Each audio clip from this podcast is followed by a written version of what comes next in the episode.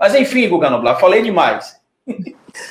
Não, é, você sofreu já algum tipo de retaliação dentro do jornalismo por ser uma pessoa assim tão transparente que chama o impeachment de golpe? Você, porque a gente sabe que no jornalismo são poucos os que põem a cara a tapa e realmente apontam o impeachment como golpe, até porque a grande mídia ela embarcou, pelo menos naquele momento, nessa tese de que não, de que não era golpe. Enfim, é, essa, esse seu posicionamento te traz algum tipo de prejuízo também?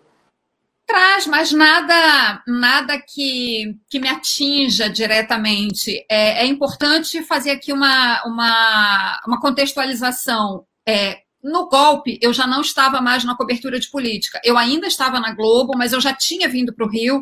Eu vim para o Rio em final de 2014, começo de 2015, porque naquele momento eu vim por, por uma série de razões, entre elas motivos pessoais. É, mas naquele momento também eu já estava querendo fazer um redirecionamento na carreira e estava querendo me concentrar na cobertura de temas ambientais. Então eu não cobri o golpe. É, e também foi um período em que eu estava, é, eu já estava escrevendo o livro sobre o, o, desastre da barragem lá em Mariana, então eu tirei uns períodos de licença e tal, alternados, então passava uns meses, depois saía, enfim, foi um momento em que eu estava muito focada no livro. E eu, para te falar a verdade, eu não tinha uma atuação muito forte em rede social. Mas, enfim, eu estava eu, eu observando a cobertura política, eu, aquilo realmente não me agradou, mas eu não estava ali diretamente envolvida e não cheguei a me posicionar naquela época é, em rede social dizendo é golpe, não é golpe. É, quando eu saí da Globo, aí, evidentemente, eu não tinha mais nenhum tipo de preocupação. Será que posso? Até onde eu posso falar ou não? Porque eu acho que tem o seguinte: é, é importante, como jornalista, a gente fazer aqui uma, uma pontuação. O repórter, quando ele está numa empresa trabalhando, ele precisa ter acesso às fontes. Eu acho que repórteres, que, o, o pessoal que está na linha de frente, eu, eu, pelo menos, adotei essa postura quando eu ainda trabalhava como repórter. Acho que não tem que se posicionar, porque você se expõe diretamente o tempo todo, o dia todo, e você vai, se você se posiciona em algum momento, você vai se deparar com uma fonte que vai dizer assim: olha, eu não gosto da sua postura, eu não vou conversar com você. O, o repórter sem fonte não consegue trabalhar.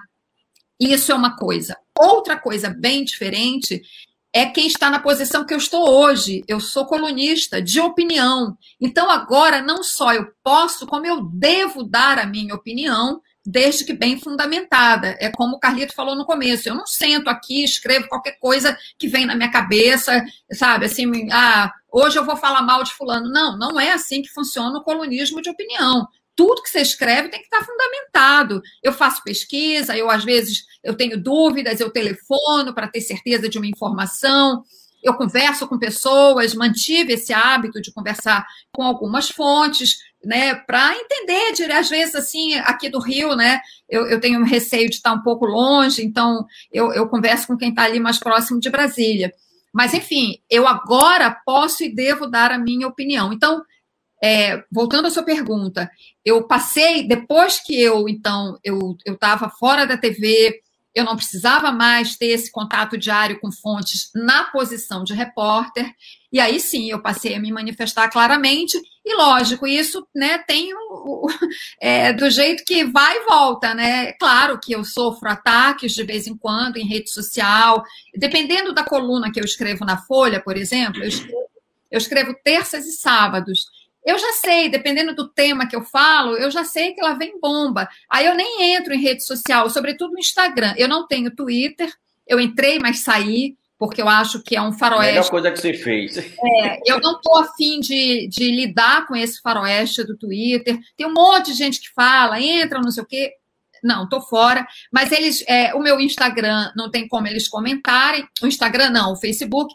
Aí eles me atacam no Instagram. E eu também tenho uma fanpage no Facebook. E aí eles entram na fanpage. Então eu já sei. Aí eu nem olho, deixo, deixo, que, deixo que alguns dias é, é, passem para coisa acalmar.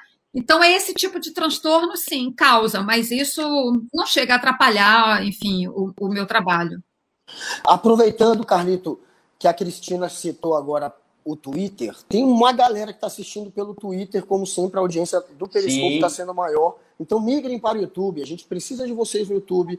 Assistam pelo YouTube, que a gente precisa fazer o canal crescer no YouTube, galera. Venham para o YouTube, mas legal também por estarem no Periscope. Mudem, migrem para o YouTube. E se quiser deixar pergunta, faz o quê, Guga?